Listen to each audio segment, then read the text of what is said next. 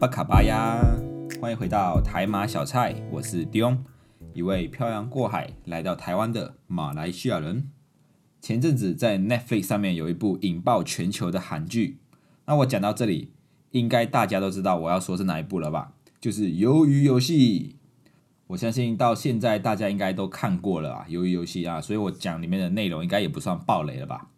这个鱿鱼游戏它会爆红，也有可能是因为它的剧情，就是他玩的游戏并不是很复杂，就是很简单的小时候玩的游戏，然后就是一群在在这个韩剧里面就是一群走投无路的人，然后他们就被邀请来加入这一场游戏，然后就说，哎，你们赢了就可以得到奖金这样子，那这个奖金呢就高达四百五十六亿韩元。相等于台币大概就是十亿左右，只是这一群人一开始被邀请的时候，他们并不知道奖金是多少，而且他们也不知道输掉的人会真的就是死掉，然后他们只是说被淘汰就就结束这样子。那在一直到他们在玩第一关一二三木头人的时候，那被淘汰的人就直接被射死，他们这时候才意识到淘汰就等于 dead，就等于死亡。那这个游戏的内容也很简单，总共只有六关。第一关就是一二三木头人啊，这个我们小时候也玩过啊，马来西亚也有也会玩这个一二三木头人，只是我小时候玩的时候就比较白目，就是如果我当鬼的话，我就一二三木头人，一二三木头人这样，就是念得很快，让他们没有机会跑过来这样子，就是小时候的玩法。那第二关就是碰糖，这个碰糖应该是只有韩国才会有啊，就是一块呃扁扁的饼干，然后上面会印有图案，啊，在这个鱿鱼游戏里面，他们就要把这个图案完整的把它。凹下来啊，就是你不能有裂掉，或者是不能裂开之类的。那如果裂开，你就会直接被射死。然后第三关就是拔河比赛，这个拔河比赛比较不一样的是，淘汰的人也是直接就会掉下那个万丈深渊，就是摔死这样子。啊，第四关就是玻璃弹珠啊，玻璃弹珠小时候我也有玩过，我们喜欢小时候都是打玻璃弹珠。啊，这个第四关只要你把对方每个人都有十颗玻璃弹珠，那只要不管用什么方法，只要把对方。的十颗玻璃弹珠赢过来，那就是胜利。然后到第五关就是跳玻璃桥，那这个玻璃桥就是分成两条路，然后玻璃上就是上面会有很多格子的玻璃，那其中一块玻璃就是你跳了会就是脆裂掉，然后掉下去啊，所以你要选到真正的不会裂的玻璃，然后这样跳跳跳跳到对面。那最后一关就是鱿鱼游戏了啊，这个是最后一关的鱿鱼游戏，那这个应该也是韩国的游戏啦。这部韩剧《鱿鱼游戏》。就是透过这六个简单的小游戏，那来探讨社会上面的一些议题，还有人性这件事情，所以就引发了很热烈的讨论。那像黄佩他就问我，如果我是里面的人，我会不会选择去参加这个四百五十六亿的生存游戏？我就跟他说，如果我是里面的人，我应该是会去参加啦，因为这个鱿鱼游戏的参赛参赛者在现实世界里面也是真的就是走投无路了，没有办法，他们才会去参加这个游戏。所以，如果我是里面的角色，比如说这个男主角好了，就在现实社社会里面也赚不了什么钱，然后一直跟妈妈要钱，啊，又欠了很多的负债，然后女儿又要跟着前妻去到美国，去到外外国，那是我可能我也会选择参加这样的游戏，看还有没有还有没有一丝丝的机会可以翻身。如果有机会，那就是咸鱼翻身变鱿鱼。这部韩剧《鱿鱼游戏》的内容大致上就是这样。那我自己是先看了四十五分钟的浓缩版，我不知道有没有人跟我一样，就只是看了这种浓缩版的。我看完浓缩版之后，才去看这个完整版的，一集一集的完整版。但是今天的这个要讨论的重点，不是要解说这一部韩剧《鱿鱼游戏》啊，这个 Squid Game。我们今天要说的是另外一只 Squid 啊，另外一只鱿鱼。那鱿鱼在台湾其实有很多的名称啊，鱿鱼是其中一个，那还有花枝，还有章鱼。还有什么卵丝、什么透抽之类等等的种类就是很多。那如果你不是专业的，还真的分不清楚什么是什么。但是呢，这些鱿鱼或者是什么呃卵丝、透抽之类的，在马来西亚马马来西亚人的眼里就很简单，一种叫做 sodong，在台湾叫花枝，马来西亚 s o d o m 啊，在台湾叫卵丝，马来西亚 s o d o m 反正不管怎样就是 sodong 就对了 啊。我真的是到了台湾才知道，原来 sodong 有分这么多种类，不然在马来西亚真的。都是叫手动手动或者是鱿鱼这样子，不会特别去分又有什么卵丝透抽等等。那我们在生活里面不会分辨花枝章鱼透抽这些都没有关系，都没有关系。你顶多只是买错东西而已啊，不会怎样。但是如果今天我们是在投资的世界里面，我们不懂得分这个鱿鱼啊，可能就会发生大事了，大事不妙了。必定大事啊！今天是英语小教室。为什么会说在投资的世界里面，如果真的分不清楚这个鱿鱼的话啊，真的会出大事？因为在这一部韩剧《鱿鱼游戏》爆红之后，在全球就掀起一股就是鱿鱼热啊，鱿鱼的热潮。不管什么事情、什么东西，都要加上鱿鱼的梗。像到处都有人在玩这个碰糖啊，因为这个。鱿鱼游戏里面那个碰糖一下子就让全世界红了啊！大家都在这个碰糖上面印了很奇怪的图案，然后超级难的那种。像我看到有什么星巴克的那个 logo，那个是要怎么把它掰下来？那我还有看到更扯，就是那什么什么清明图啊，那那个完全是没有可能、不可能掰得起来的。陆陆续续就很相关的一些游戏也出现了，就是这个鱿鱼游戏的游戏啊，就有人看准了这样的商机，然后加密货币也开始跟着起哄。就出现了这个东西，叫做鱿鱼币。那这个鱿鱼币是这一款鱿鱼游戏专用的代币。因为怕大家搞混啊，现在已经出现两个鱿鱼游戏了。第一个就是韩剧的鱿鱼游戏啊，第二个就是模仿韩剧鱿鱼游戏里面的内容推出的游戏，叫做鱿鱼游戏。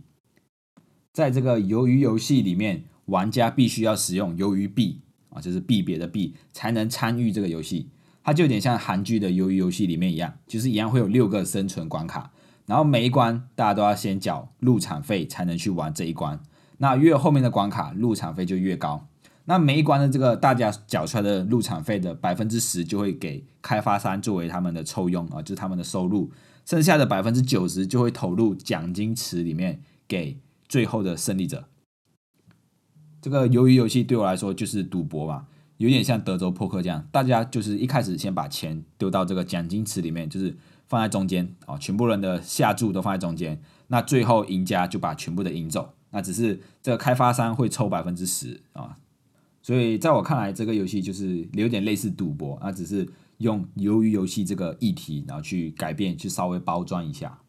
那在一开始呢，这个鱿鱼币的兑换方式是以一枚币安币。然后兑换八十枚鱿鱼币，就是进行预售啊，就是一开始的预售，所以一开始就会先试出百呃八十万的鱿鱼币，那之后只能到去中心化的交易平台，那用这个币安币来进行兑换，其实就有点像是股票的发行，一开始就发行八十万，然后之后你只能在交易市场里面交易。那这个币安币呢，它其实是币安，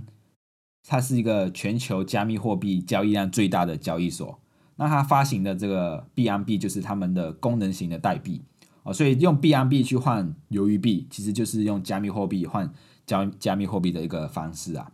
那在这个推出鱿鱼币的人哦，他就主打哦，可以一边玩游戏一边赚钱，因为你只要在鱿鱼游戏里面赢到最后，你就可以把所有人的钱都拿走啊，所以你可以一边玩一边赚钱，就吸引了一大批的投资人，就是买进这个鱿鱼币，好的，鱿鱼币的价格也一路一直飙升。从原本哦一开始的一枚鱿鱼币是零点零四四美元啊，差不多一块钱台币左右，它在六天以内哦就大概涨了八百七十二倍，来到三十八块美元哦，最后甚至还冲到最高有两到两千八百多美元。也就是说，如果当初我在一开始的时候我就用一万块台币去买这个鱿鱼币，那我在最高的时候卖掉，我可以拿回六点五亿台币哦，这个倍数是非常非常的夸张。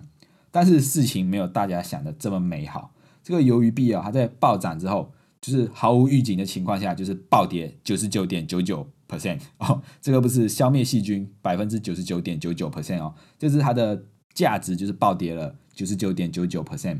啊，它的价值就几乎就等于零了啦啊，最后剩下零点零零三哦，甚至不到一块的台币。也就是说，如果当初我投入的是一万块，然后好死不死。下跌就是买在最高的时候下跌，那就只会剩下一块钱。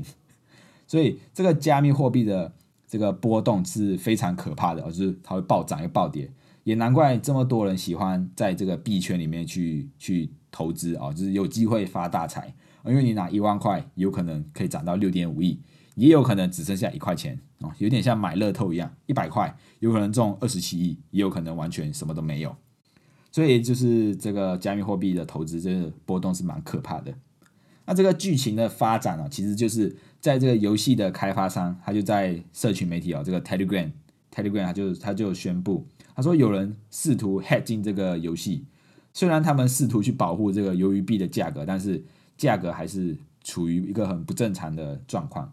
然后他们就觉得对对于这种诈骗分子的行为感到沮丧，那不想要承受这么大的压力，他们就不想要再继续营运这个游戏项目，而不想要再玩的这个鱿鱼游戏了。所以没有没过多久，这个开发商的网站啊、游戏啊，全部都不见了。那最后这些鱿鱼币的持有者，他们不仅没有办法玩到游戏，就连当初买的鱿鱼币都拿不回来啊！所以就是突然才会有这样子的暴跌。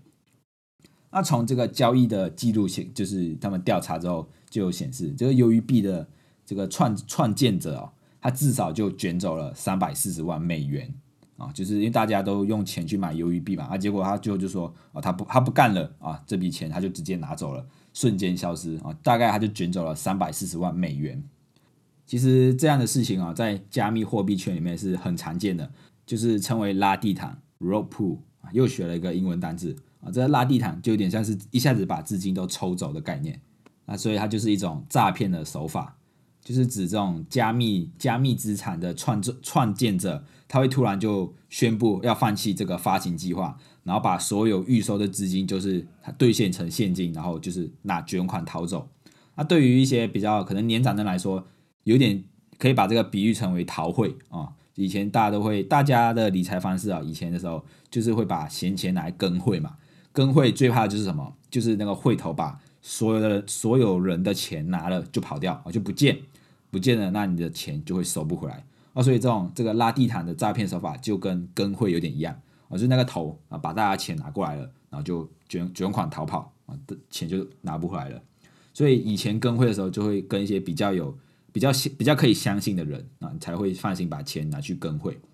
那目前这个这个加密货币的交易所，刚才说这个币安，他已经就开始去调查这个事情，然后就冻结了这个鱿鱼币的开发开发人员相关的钱包啊，就是他们加密货币都会有属于自己的钱包嘛，那有展开调查，不过。这他们自己也坦白的说，就是如果这个鱿鱼币的持有者想要再拿回损失的金额，几乎可恐怕是完全不可能啊！就是你几乎没有可能把钱拿得回来的啦。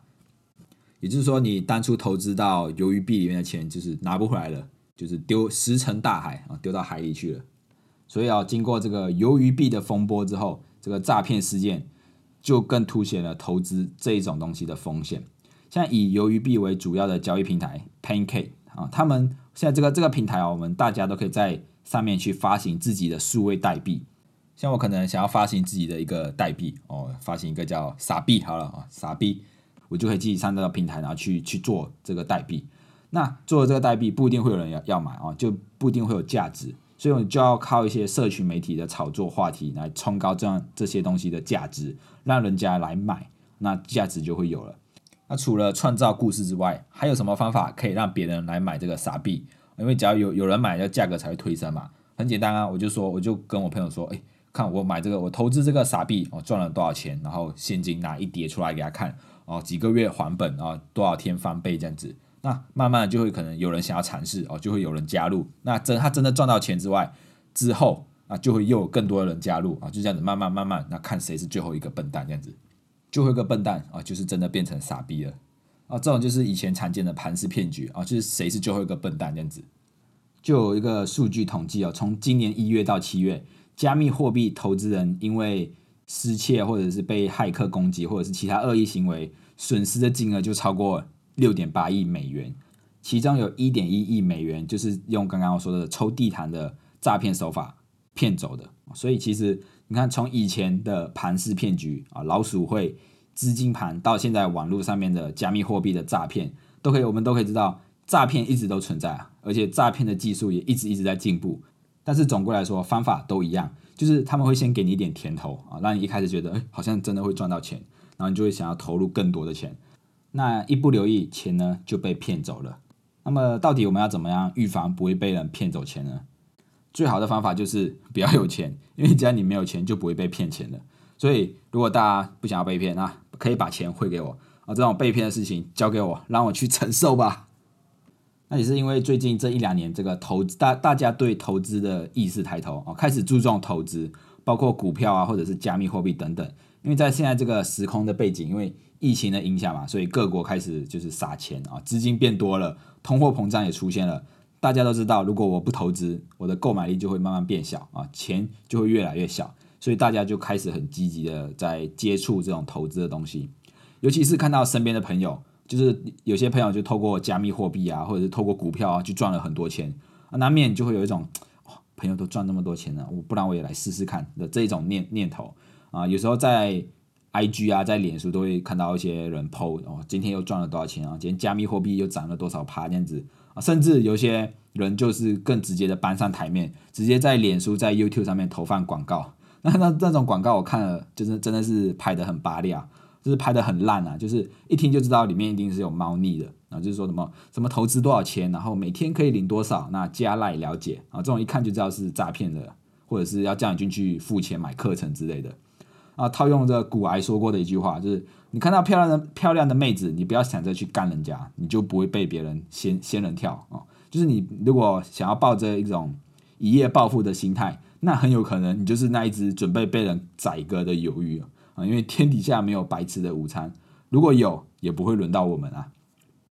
那相比之下，股票哦要诈骗会比较难哦，因为股票就是看得到东西啊，你买股票就是有就是有股权这样子，但是加密货币因为你已经去中心化了，所以就算你被骗了，那种要追踪资料、追踪数据都没有，都不知道从哪里开始。但是不是说加密货币就是不好的？因为加密货币也有人在里面赚到钱，所以投资的工具没有好跟不好啊，只有你了不了解，你只有你适不适合这样子。而且还有就是投资就是要用闲钱。假设我一个月的闲钱就是一万块，那我拿这一万块来买鱿鱼币啊，就算赔掉了也也就算了嘛，嗯，因为心情不会。不会被影响啊，难免会可能啊不爽一下，干这一万块赔掉了这样子，但是至少这一万块不会影响到我的我的生活，所以投资不要 all in 啊，你不要把人家全部的钱都拿去做投资也不要把你全全部的身家抵押什么房房契地契都拿去抵押，然后拿去赌啊。